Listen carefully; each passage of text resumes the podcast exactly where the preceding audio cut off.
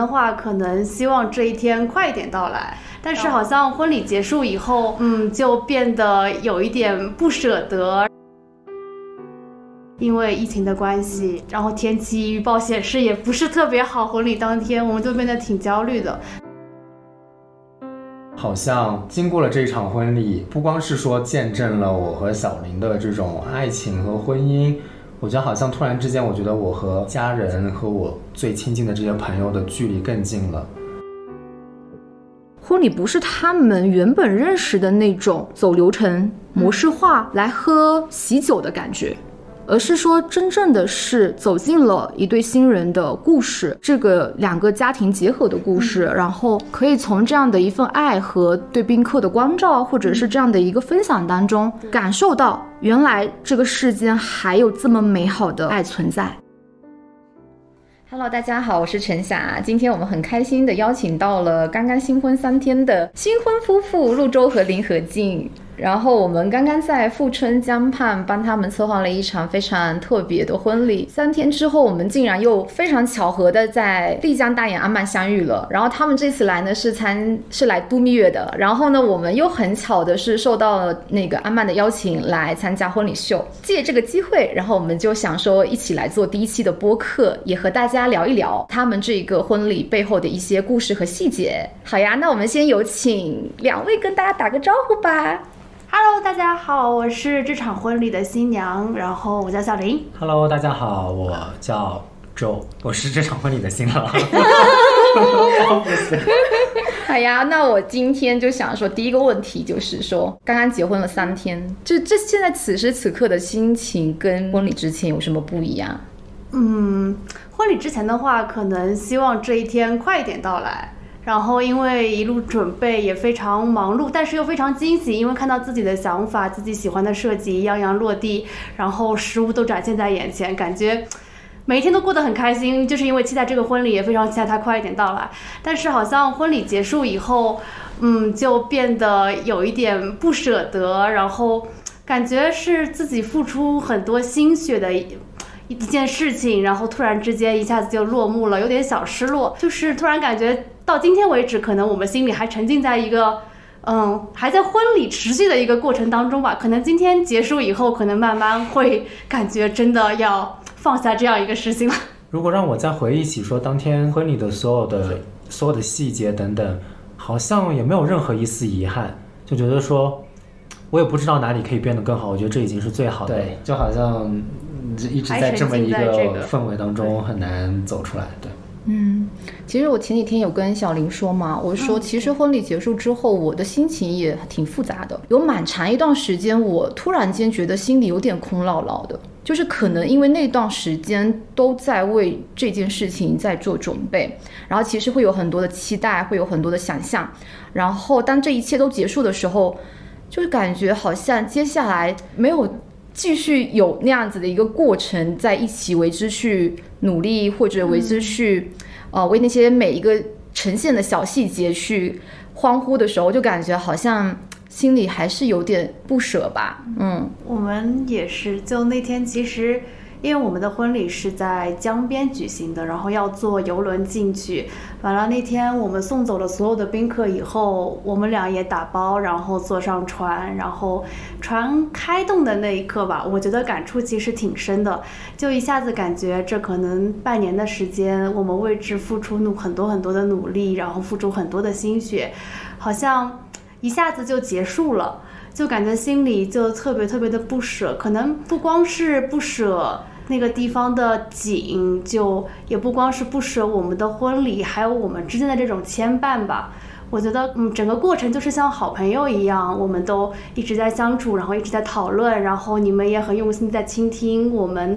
我们的一些想法，然后也帮助我们一起去在实现这些愿望。好像一下子感觉这一份关系可能慢慢的好像开始要疏远了的时候，想到这个的时候，就觉得好像有那么一丝丝小小的失落吧，就感觉。我记得好像你也是在那个回程的那个游游游艇上面，然后给我发了一个短信嘛。对对对，是的，当时因为就感触挺深，突然就觉得。啊，一下子这个事情就结束了，好像我们这几个月的相处，有很多很多的画面就会浮现在脑海里面。然后从我们第一次见面聊关于我们婚礼的想法，那时候就觉得哇，就是这应该就是能给到我们一副非常满意答卷的婚礼策划师，就直觉就是这么告诉我们的。然后到后来。慢慢就熟悉了，然后女朋友去挑婚纱，然后去挑各种饰品，然后挑礼服，我们也跑了非常非常多的地方，对，有这个漫长的过程，然后一直到后来，我们婚前其实也挺焦虑的，因为疫情的关系，然后天气预报显示也不是特别好，婚礼当天我们就变得挺焦虑的，但是后来还是当我们最终婚礼前看到你们的时候，我们还是觉得说。嗯，对，我们看到你们的那份专业，我们就我们还是非常的安心。我们决定把这份事情完完全全的交到你们手里。对，然后结果也是非常好的，确实，对我们也都非常开心。只是说要这段关系好像慢慢的要变远了，就觉得会心里有一点点的不舍。对，其实我觉得之前就有说过，其实我们就是在一起去体验和经历这样子一段婚礼的旅程。嗯，哦，我觉得这个旅程就是。可能暂时它告一个段落，嗯嗯，但是我觉得我们未来还会有很多可以在一起去经历、在一起去体验的很多很多旅程。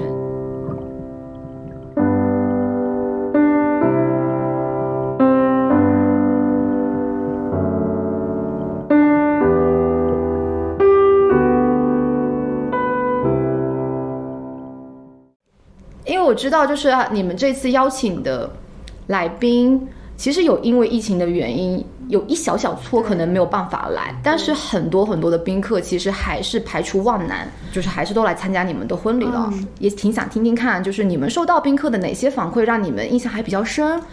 大家的反馈，就用一个字的话就是说好，对，就是，就说只是说好的方面可能会不一样，有些朋友会。嗯，觉得我们对他们每一个人的照料很用心、很细心，他们的体验很好。那有些人更多的会关注到我们很多的设计上的细节，嗯嗯，会觉得很精妙、很有巧思。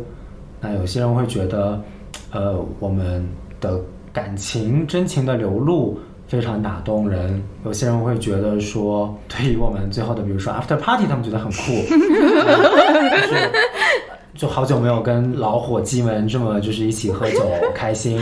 就我觉得大家点会不一样，但是好像我觉得我还蛮开心的一点是说。我们在这场婚礼里面，最起码把我们到场的将近一百位宾客都有给到他们一些他们觉得很棒的点和他们觉得他们可以记住的点。可以具体说一说吗？就是我们共同一起前期策划的哪些巧思是被大家感受到了？其实从我们第一份的电子简历发啊，电子简历、电子请柬、电子请柬发出去的时候。就其实那个时候我们就收到一些很好的 feedback，对，大家会说哇，你们这个好精致，然后哇，就是没有收到过这样的，哎，因为一般就是大家会收到的请柬是红色的嘛，然后我们还你们的还挺别致，别人会说哎是金色、黄色的，然后这个。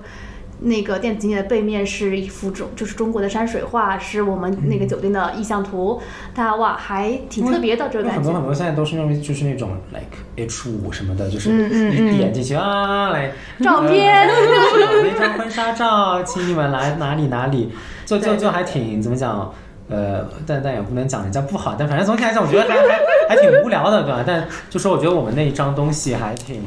就还挺雅的，就是一张长图，然后你会觉得说从上到下就就类似像一幅画的。我觉得这这只是第一个第一个接触的点，然后到后面我们的纸质请柬给出去的时候，呃，我觉得其实我们就已经收到，就就已经有很多人来跟我讲说啊，你们真的还蛮用心的，因为好像这个年代没什么人会花那么多的精力去呃去去发纸质请柬，因为这个东西就是。当你真正开始操作的时候，会觉得它其实还蛮烦的，因为我好多人其实，说实话，我都不知道他们的中文名字要怎么写，你还得去问，然后你根本不知道他们住在哪里，还得一个个去问，就是这其实还是挺花 effort 的一件事情。然后你还要跟人家解释说啊，我为什么要知道你的名字，以及我为什么要知道你的地址等等这一些，因为是因为我们想给你这份纸质请柬。我觉得一开始大家可能反应都没有很积极啊，反正就觉得说啊，那就给你就给你了。但是到我觉得，当他们收到纸质请柬的那个时候，嗯，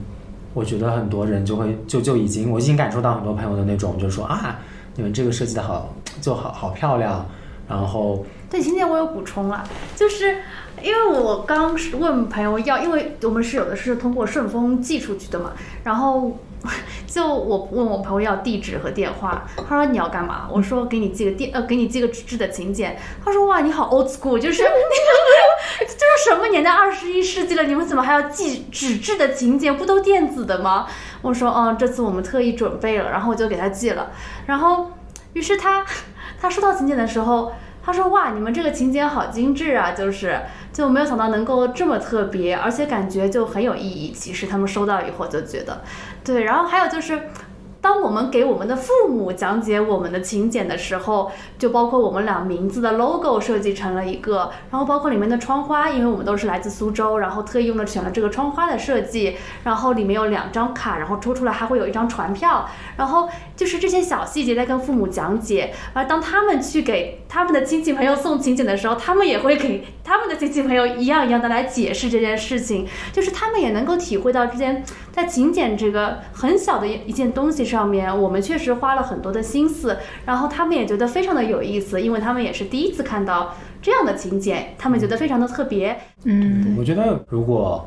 像 就如果再来一次的话，纸质请柬这个东西，我觉得是不能省的。就是就就虽然是会给发送方和接收方都造成一些繁琐，但我觉得就是因为这些繁琐会给人一种呃所谓的仪式感吧。就是因为你你在微信里面发一张图片。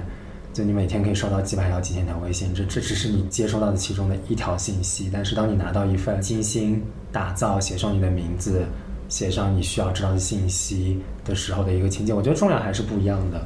而且刚才林和静讲了就是亲戚这些点以后，我突然也想起来，对，其实就我就记得我们去给我们外婆送请柬的时候，我妈妈就在给她介绍，然后我觉得。一说到一说到一说到外婆就就 hold 不住了，嗯，对，然后就那天他们，他他和他的那个室友，嗯，正好就在那个在外面散步，就在那个小他们楼下那个小操场散步，是的，对，然后，嗯，我们就拿去给大家看，然后我外婆就很，我外婆就很自豪的给他室友在看，然后在还在他自己也在介绍。我就说啊，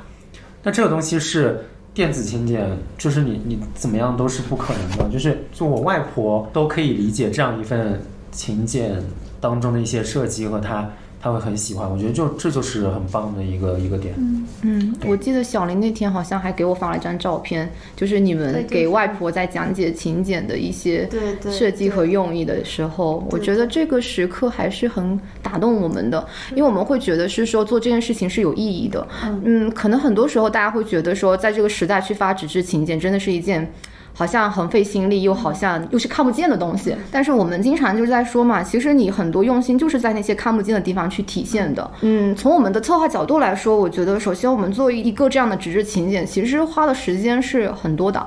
呃，至少是一个多月的时间。你从整体的，就是因为请柬它是从整体的一个设计概念和整个方案去延伸出来的一个设计，然后它是宾客第一手拿到的对于婚礼的一个印象和一个实物。对，啊，我觉得。这个是很重要的，是传递了我们对这场婚礼所寄托的我们这样的一份就是真情实感吧。然后你看，我们每次从请柬的这个设计，然后到最终确定设计之后，然后还要做打样，然后打样之中还要克服很多问题，然后选址，然后最终把这个请柬呈现出来拿到手上的时候，其实我觉得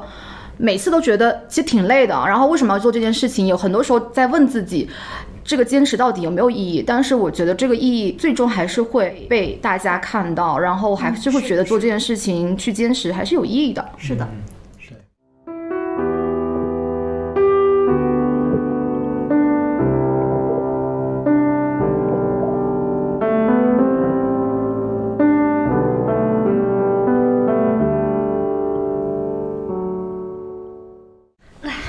嗯，这场婚礼。这么成功，那宾哥有哪些嗯特别好的反馈是嗯大家印象特别深刻的呀？哦，那我们觉得就是首先就是反馈最棒的，应该就是我们在晚宴上播放的这段家庭影片。我觉得就是毋庸置疑，如果你一定要去 Force Ranking 一定要排一个序的话，这段影片一定是受到最多最多好评的，所以就一定是如果要就选三个的话，它一定是在第一个。对，然后那后面两个、三个，呃，另外的话，我我觉得是仪式区的那个布置吧。对对对整个就是仪式区的这个场景的这个布置，呃，就用小林的话来讲，就是棒极了，美极美极了了，都 是对尖极了。布置。然后伴手礼吧。第三个是我们的，我我我其实会犹豫，是说我现在想的 after party 也是一个受到比较多赞扬的点，但可能众人朋友更但可能更多。多是我的朋友的赞扬，所以我可以先把它放在期待。我们待会儿如果还有时间，我可以再聊那个 after party，因为我觉得其实嗯整个 after party 在从一开始的设计，其实到临最后一周吧，经历一个非常大的变化，到最后呈现出一个非常好的。让我的那些老友们都都都就用我用我一个朋友的话叫做婚礼界的 after party 的标杆。那那我觉得这个其实还也是值得讲一讲的，但我同意啊，就说这个可能更多是我朋友的一个赞赏，所以那那就第三个就放，我觉得放伴手礼好了，对，嗯因为嗯伴手礼我们觉得其实也是蛮多的巧思。那其实回礼，我觉得它不是一个最开始就是已经形成的一个很顺利的想法吧。我觉得它中间经历了一个讨论的过程。嗯嗯，对，对，因为我我觉得好像首先是说从重视程度上，好像对伴手礼的重视程度并没有特别高，因为感觉从流程上来说，它就是最后一环，嗯，所以好像就觉得说先把其他的东西给设计好了再讲。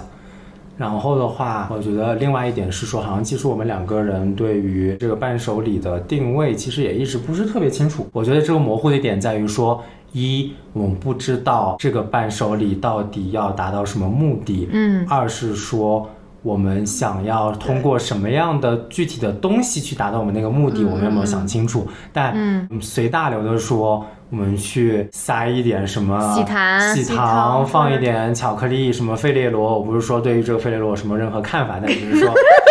就就就我觉得好像不行。嗯，对，对，可能这应该不是我们婚礼想要传达的一个伴手礼吧。因为我们通常情况下在做伴手礼设计的时候，也都还是会结合这场婚礼的主题，或者跟你们两个人有关的一些故事，或者是他们能传递一些你们的一些精神内涵，或者是你们的价值观。我觉得伴手礼应该是要通过这个物件去传递背后的精神，而不是说仅仅只是说它有多贵。啊、看起来它是有喜气的感觉吧。像我们之前做长城婚礼的时候，那他们送的伴手礼是来自自然保护基地的。那我觉得他们传递的是啊、这样的一个自然环保的一个理念。对，所以所以其实我是觉得，就是就是到后来你们提到说，是不是可以考虑用一些公益的元素，或者和一些公益组织去联系，看看有没有一些东西的时候，我觉得那个时候我就觉得说，对了，就是这个，就是这个，对对对然后嗯，这就是你们想对要对的。对对对嗯是的但但其实，在那个当下，我们只是觉得说这个想法非常非常好，这是一个对的方向。对但是呢，其实也没有什么。东西的，对所以其实我们俩回去也找了很久，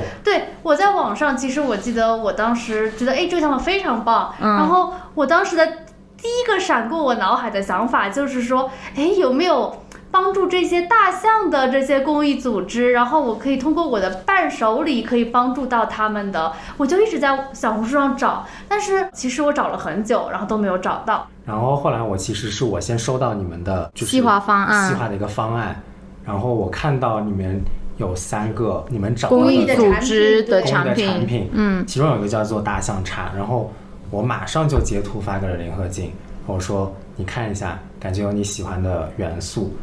然后他就在微信里面就是嗯。眉飞色舞，就是对。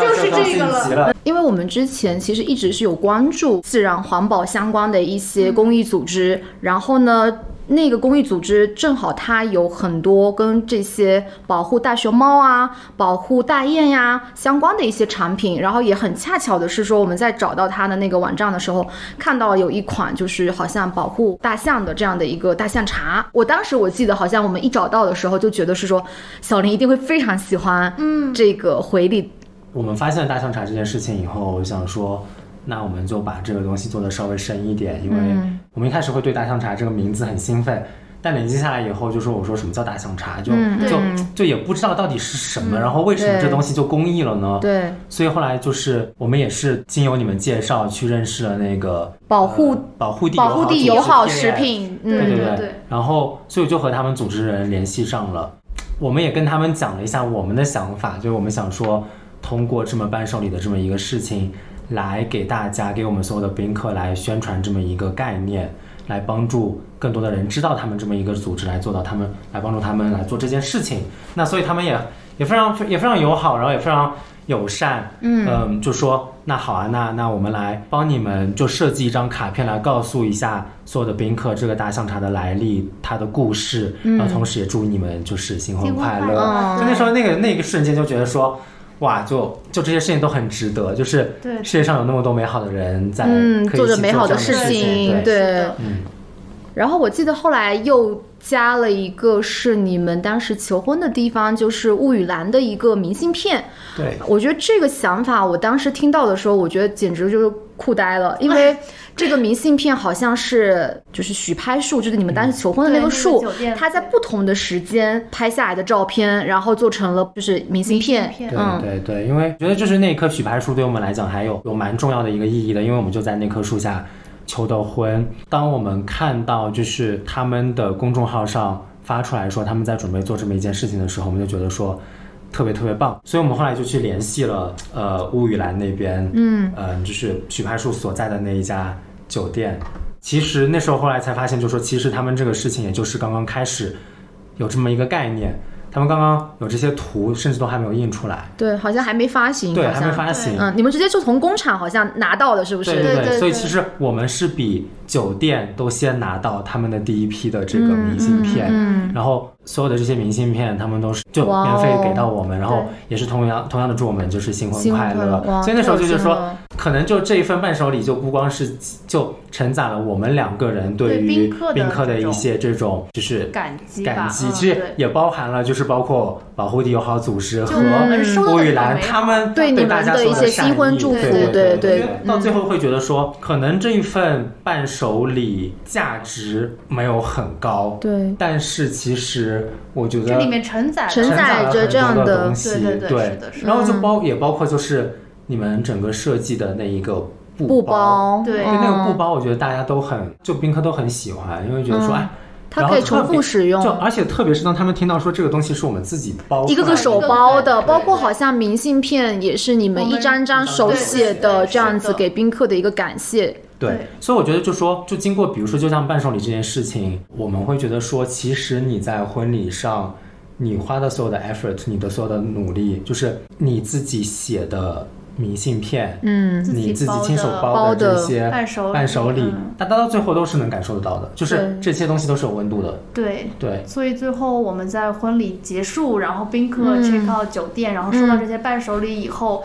他们可能在回家的路上，然后又再给我们发了消息，说哇，你们真的还挺用心的，就很感动。就对，这甚至包括一些。后面一些没有能来参来参加到的朋友，到我们最后把伴手礼寄给他们，他们会说这是我收到过最特别的一份伴手礼，所以所以我会觉得说，真的还挺值得的。这其实最后也是我们跟宾客通过这场婚礼的最后一层连接吧。嗯嗯。然后他们在通过婚礼感受到了我们的用心，种种。但是到最后，当他们离开这场婚礼的时候，他们打开那个伴手礼，他们再一次看到了我们对他们的这一份心意吧。我觉得这个也是，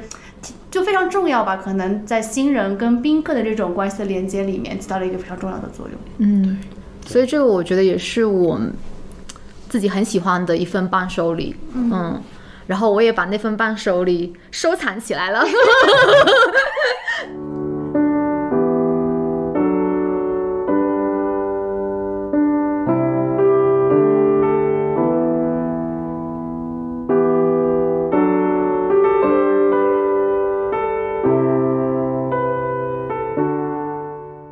好的，我们现在已经吃起了麦当劳，喝起了咖啡，在深夜在录这一期的播客，太不容易了，太感谢陆周跟林和金了。没有没有，我们也非常开心，第一次做播客，也是非常不一样的经历。正好给我们一个机会，在晚上吃麦当劳。然后我们就是我我记得好像仪式区的这个设计吧，好像也是宾客反馈很高的一个一个点。我记得好像当时我们就是拍完 first look 之后，我们其实还到仪式区去拍了一些照片。对，你们当时第一次看到仪式区设计的时候是什么样的一种感觉？哇，仙极了，就是感觉。是不是跟那个富春江畔的那种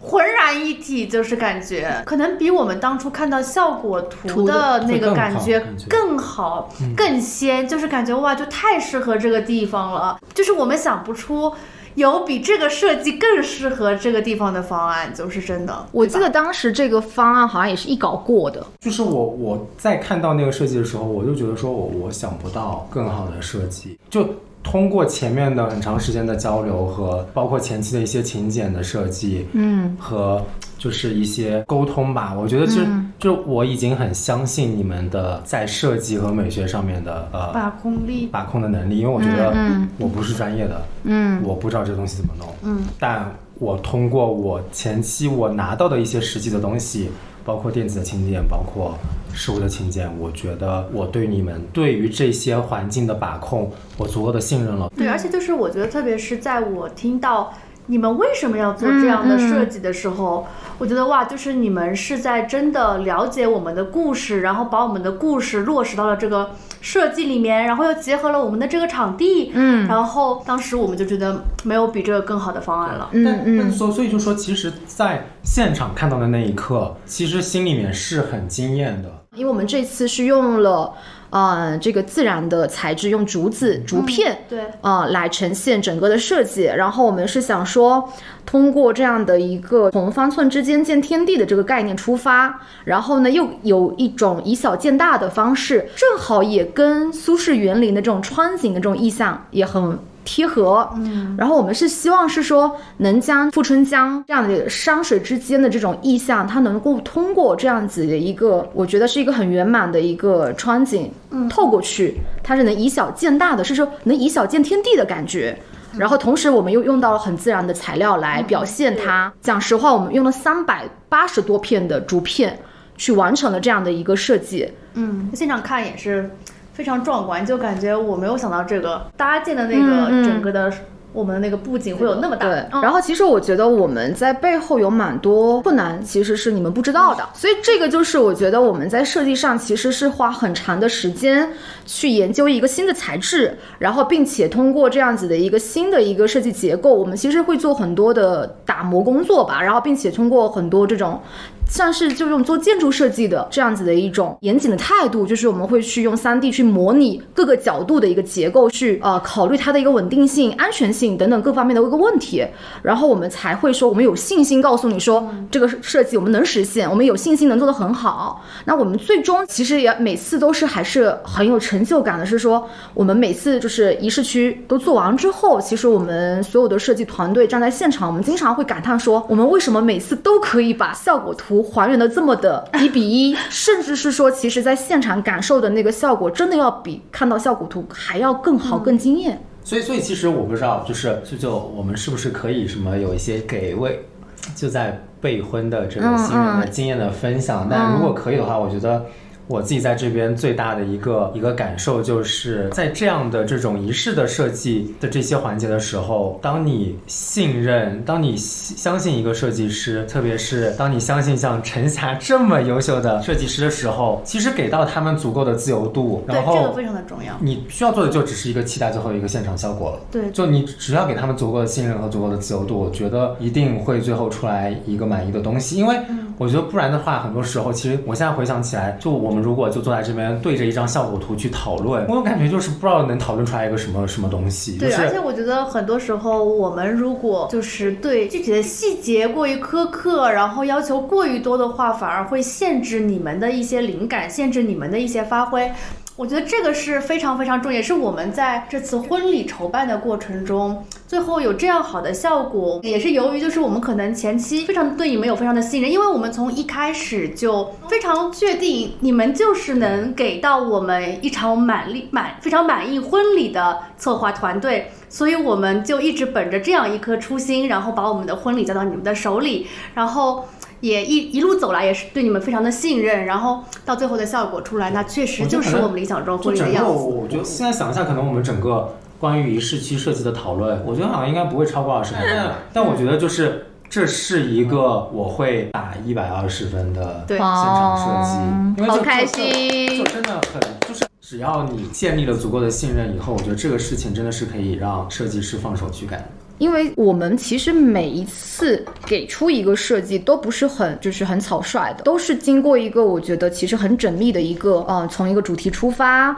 然后怎么样去围绕这样子的一个，比如说细微之处之处见乾坤，方寸之间见天地。比如说我怎么去展现这个概念，然后通过比如说具体的设计，把这样的一种意象氛围就是传递给现场的宾客的时候，我觉得我们是做好了充足的。各种准备工作的，所以当我把这个方案拿出去的时候，我就有百分百的信心，你们会喜欢这个方案。因为首先我自己就非常喜欢和认可这个方案，我觉得做设计者就是要有一份这样的一种自信，就是说我自己很喜欢这个设计，然后我同时也能很了解到新人的心意。然后我才会有说星星说他们看到这个设计的时候也会无比满意。那我觉得我们这一次这样子的一种很默契的配合和合作，是达成了这样子的一个很完美的效果的。嗯嗯，我自己也是真的是非常非常喜欢仪式区的设计，包括后来看到 Has 拍的照片，我都觉得天呐，就是他真的也是拍出了我们整个设计的一些灵魂，拍出了甚至我们原本没想到的一些那种感觉或者是那种氛围感。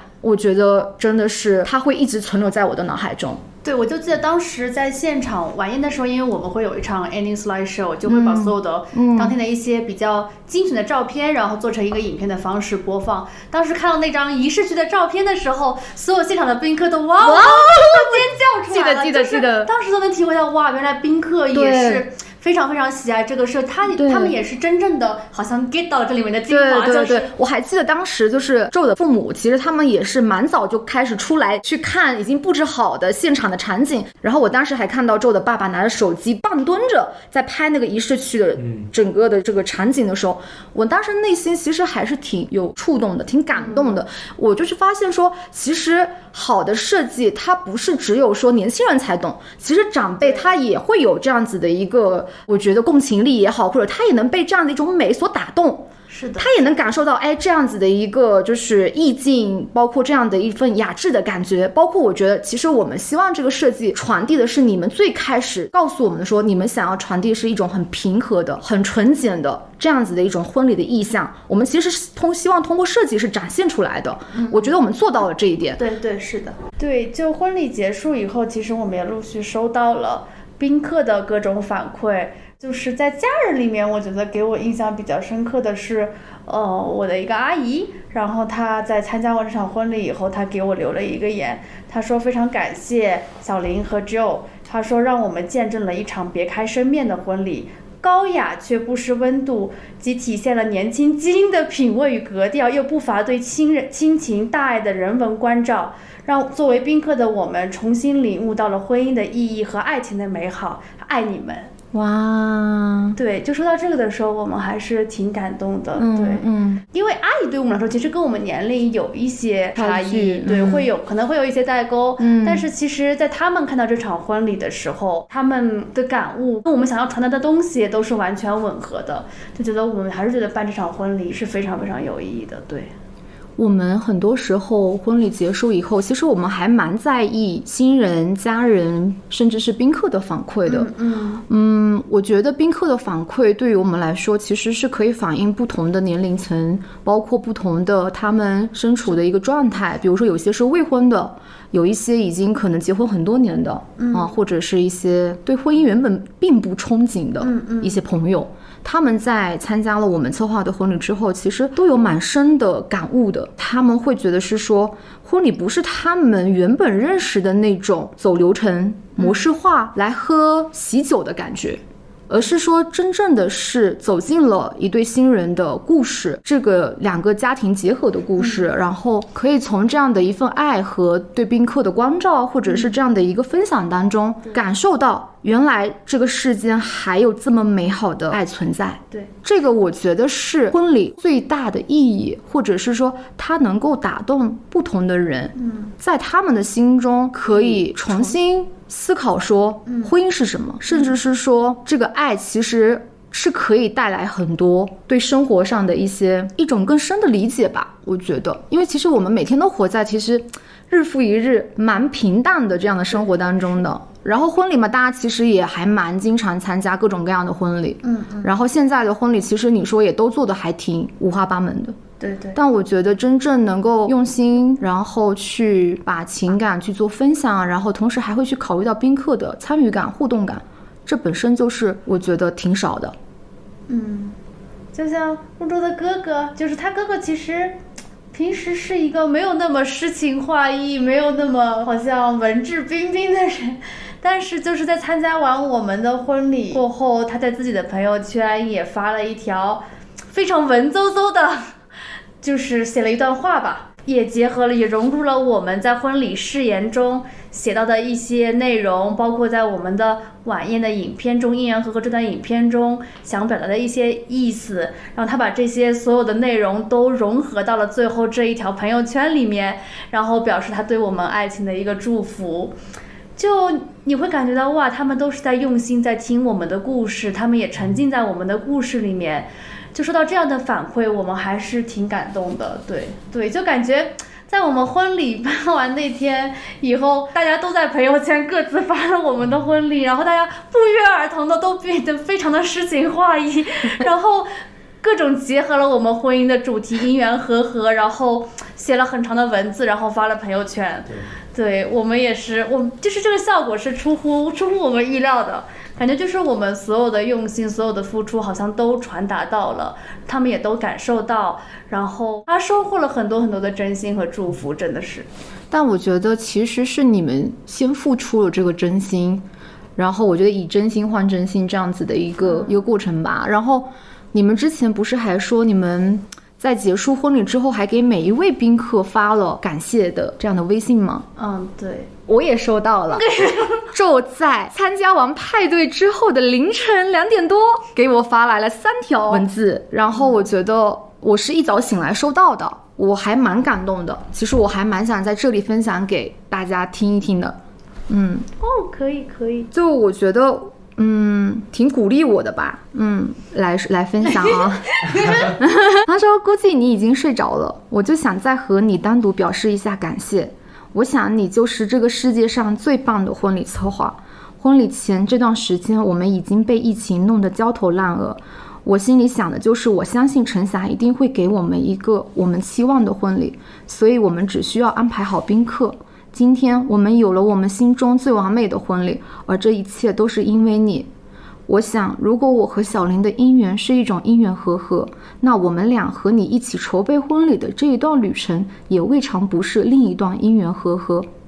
我们很幸运，我们很庆幸，我们也很荣幸，你能为我们策划我们生命中最重要的一天。如果你对于你的这个事业有任何的疑惑和困扰，请千万不要有这些想法，请一定一定要继续做你现在正在做的事情，因为这个世界上一定还有很多很多的新人需要你拉着他们走过这段婚礼的旅程。嗯。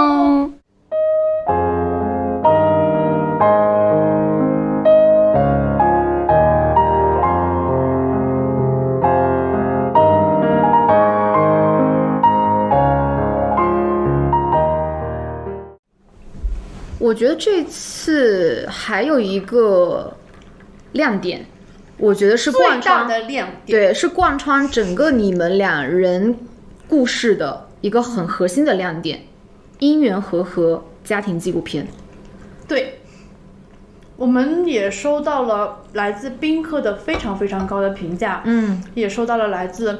父母最大程度的认可，对，关于这个纪录片，嗯嗯。其实我觉得某种程度上可以说，这个影片连接了你们和父母很深层的，可能平时没有嗯关注到的那个情感层面的东西，包括是说它也链接了其实你们和宾客之间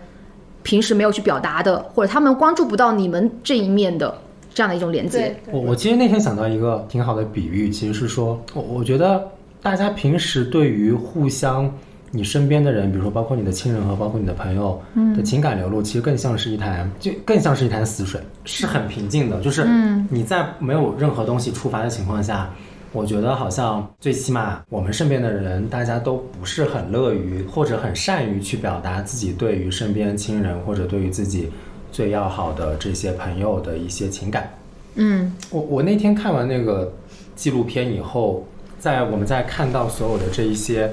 呃，亲人和朋友的他们对我们的这些反响以后，嗯我就觉得这部三十八分钟纪录片其实就像是一块，就像是一块石头，这块石头就砸到了那个那潭水里面去，然后你就从最中心开始泛起了涟漪，可能砸的最中心的就是我和小林，然后外面这一层就是我们的亲人父母。嗯再到最外面那一层，甚至我都没有想到这个涟漪可以波及到的那一层，其实我就是我们的朋友。嗯嗯大家对于我们就是鼓起勇气，把自己把我们两个人最最私密的对于感情、对于我们生活和和爱情的看法，然后包括我们父母的他们的感情生活、婚姻生活，和包括我们爷爷奶奶、外公外婆辈的这些感情、爱情生活，全都毫无保留地展现在所有人的面前的时候，这块石头激起的这种涟漪是比我想象的要大的多得多得多。就是我们两个人对于这这部电影的感动，自然不必说，但是。我们的父母和我们的这些爷爷奶奶、外公外婆，他们看懂了我们对于他们的这种感激和我们想从他们身上去获得对于爱情和生活的真谛的一些这种渴望，嗯然后包括就是说我们所有的这些朋友们，他们看懂了，就是说我们想要传达的这种对于爱的这种表露和表达。所以就说我会看到，就是铁哥们儿这种性质的人，就大家从来就不会谈论一些任何触及心理软弱那一面的这些人，他们看完电影的时候转过身来，就是眼眶都是红的。然后嗯他们在看完电影的时之后，当天晚上和第二天会给我发很长很长的微信，对我们表示祝福，然后还会对我们对我和小林表示祝福，然后还会回顾我们以前我和他们之间的一些嗯历史和过往。我觉得这些是难以想象的。就如果没有这样的一块石头扔下去，就没有这么一个契机，可能就是这潭水就一直是这样的一潭水，可能这些东西都还在。但是没有这个涟漪起来的话，我们大家都不会知道，就不会有这么一个表露的机会。我突然之间觉得，好像经过了这一场婚礼，不光是说见证了我和小林的这种爱情和婚姻，我觉得好像突然之间，我觉得我和家人和我最亲近的这些朋友的距离更近了，就好像我我们都更愿意坦彻心扉的去说一些我们自己的情感。对于我来讲啊，这这这段电影。就是一个无价之宝，它让我和我身边所有最亲密的人开启了一种在未来生活的一种更亲密的一些情感的交流的方式。这个是我难以想象用任何其他方式可以达到的一个一一一件事情。对，哇，他说的太好了。我说说细节吧，我觉得就是非常直观的哦，从我们接收到的，就是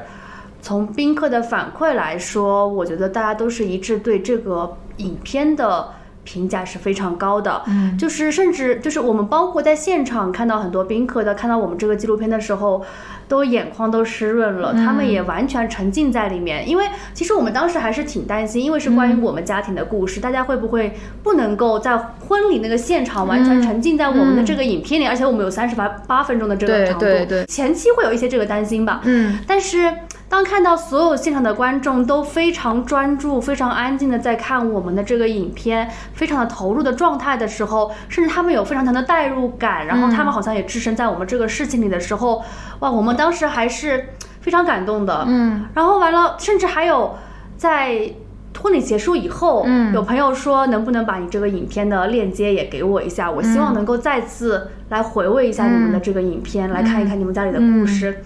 哇，就这些是出乎我们意料的，都是就是从我们朋友的角度，还有就是我觉得是从我们父母的角度来看，嗯就是因为父母只是做了一个拍摄的工作，包括我们第一次看样片的时候。我们也没有给到父母看，所以他们在现场是第一次看到这个。他们看到这个影片的时候，他们的感触是非常非常的多的。然后包括到今天婚礼结束后的第三天，嗯然后他们在家里每天都在重复的看这个影片。得哭好几次。其实这个影片不光是我们送给父母的一个礼物，其实从某种程度上。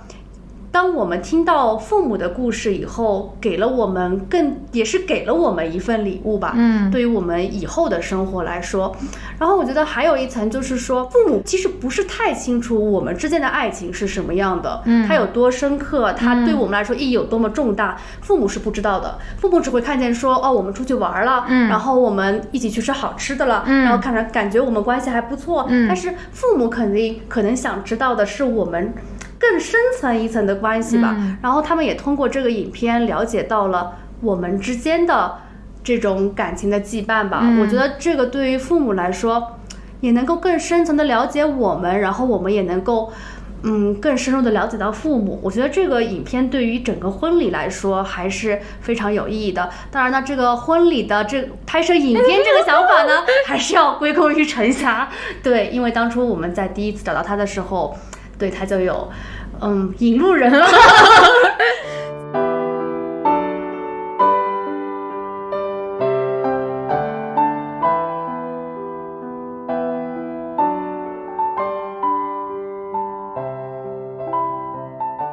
其实婚前纪录片某种程度上来讲，我觉得就像你去思考爱情、去思思考婚姻这件事情或者这个意义本身，它的一个答卷的感觉，去让你们有这样的一个历程，去表达你们的这样对婚姻的理解。是的，我我我我其实是觉得说，你一开始给我们推荐婚前电影这个形式，我觉得其实倒不是最关键的一个东西。对于我们，我觉得帮助最大的其实是说，从最早接触开始，其实就一直在推动我们去想，你们理解的爱情是什么？你们对于婚礼的一个想传达的信息是什么？你们对于婚姻的理解是是什么？就你们为什么要结婚？嗯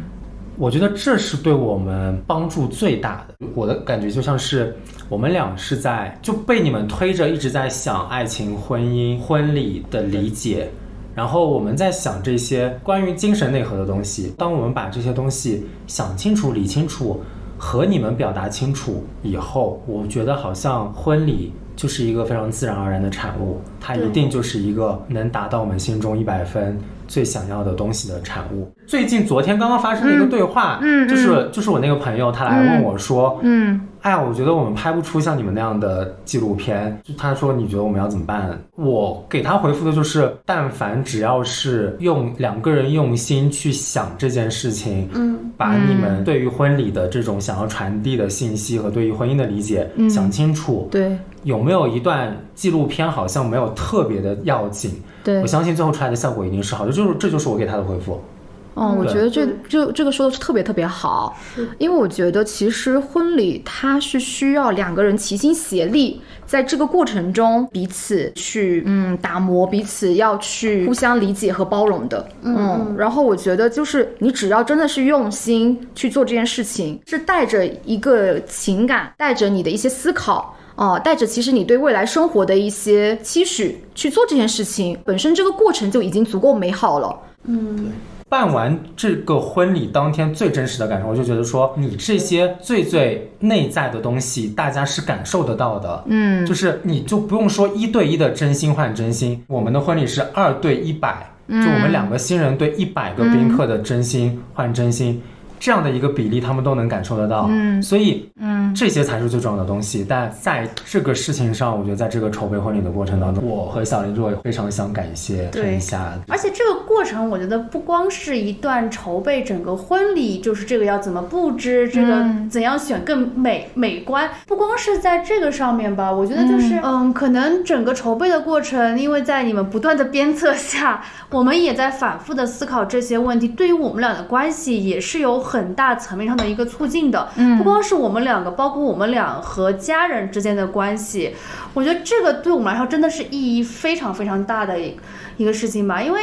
其实。在此之前，我们两个人就是可能都不是特别属于很喜欢对对方表达自己感情的人，但是通过这样一次梳理，然后这样的一次。婚礼的筹备，可能我们也更多看到了彼此的以前没有看到的一面，然后也更了解了彼此，然后也更加坚定了好像我们要在一起的这种决心。我觉得这个过程对我们来说也真的就非常的重要。其实一开始就是我们对定制化的婚礼的理解，可能仅限于这个设计上的。然后可能是布置上的这些的定制化的理解，但是在现在，在我办完这个婚礼再回过去看我们一路走来的这个过程的话，我觉得这个定制化是这种内心的定制化。它可能就是一切的所有的布置，所有的设计都是围绕着我们两个人的一种心向在发展的。包括我觉得最后到婚前我写自己誓言的时候，我觉得哇，就是我已经想得很明白了，为什么我要结这个婚，为什么我要选这样的一个酒店，然后让邀请这么多的亲朋好友一起来见证。我觉得我对婚姻的理解有了一个更深层次上的一个定义吧。所以就是很多很多事情都是自然而然就来了。然后，所以就感觉这是一个非常开心、非常享受的一个过程。我觉得这也是陈霞跟别的就是婚礼策划的特别不一样的地方。我自己的感受下来就是说，我甚至都不觉得这是一段筹备婚礼的一段过程，我就感觉就像是寻找自己的一个对，然后就感觉好像他们更像是婚礼前的 marriage consultation 啊，就是婚姻 婚姻咨询的这种感觉，对吧？那当当你这件事情。哎呀，当你这些事情想清楚了以后，剩下的东西真的都很轻松啊，真的都很轻松，而且出来的效果一定是好的。对，嗯，其实这个是需要有一个了解的过程，甚至可以说是个深入了解的过程。它这个过程中，当然是说不断的进行沟通，不断和你们通过啊，可能我陪你一起陪小林一起去试婚纱的这样的一个路上，我们去聊很多就是故事。然后我觉得都是透过一点一滴的这种彼此认识、彼此了解的这样的一个累积。然后对你们真的能够做到说像朋友一样的这种了解，才会知道说我做什么样子的设计，或者是说你们是什么样子的人，你们会去表达什么？我觉得这个是作为一个朋友的这样子的一种状态下，他才能够达到的这样的一种懂得。对对。其实，在这种过程当中，你一定是会需要和你的婚礼策划师去分享一些你很私密的东西。我自己的感觉是说，如果一个策划师他都不愿意去花时间了解你，去了解，然后花时间去陪伴，比如说新娘去做一些可能很琐碎的事情，那就就怎么交心呢？对吧？那不交心的话，你最后你怎么放心的把就算你们想清楚的对于爱的理解等等这些东西传达给他呢？又怎么能确定他能听得懂你们想说的东西呢？对吧？那最后一个盲人摸象出来的一个结果，可能也会是一个很糟的结果。所以我现在感觉就是一个好的策划师，一定是一个善于聆听的人，一定是一个共情力非常强的人，必须肯定得是一个非常好的设计师，对吧？但是我觉得，呃，前面的两点其实会更重要，其实会更重要。对，你觉得我我们做到了这这些吗？那那当。然做到了。我们现在在一个我们蜜月的一天的凌晨十二点，在安曼点了麦当劳的外卖给你们录这个播客。那我相信也很就不用说了吧，对吧？就是如果我们我们不觉得你们是交心的朋友，我们怎么可能在婚礼结束后，我们自己的蜜月的时间？会愿意来跟你们做这样的一件事情，因为我们觉得，我们相信你们值得被更多懂得爱和想去分享的人去引领他们。我们也很想跟他们分享我们这一次的体验。嗯嗯，对，真的真的非常感谢周跟小林啊，因为这个感谢的话真的是从心底发出来的啊。这是我们婚礼结束后的第三天嘛，然后又这么巧，我们又在安曼相遇，然后我觉得这样的一个缘分真的就是可以说是因缘和合。然后我觉得现在是以一种朋友。的一个身份，我们来一起做这样的一个分享，这就是一个继续结善缘的方式。然后我也希望是说，能把你们两个人对于爱的理解，对于婚姻的理解，通过你们的婚礼分享给更多的新人，更多的朋友。让他们在准备自己婚礼的时候，能够受到一点点的启发，或者是说对于自己的婚礼能够收获一些好的想法。那我相信我们这个节目，或者是说我们做播客的这样的一份初心，嗯，是可以继续下去的。谢谢大家来听我们这一期的播客。然后呢，我们也希望未来可以和大家分享更多更美好的爱情故事。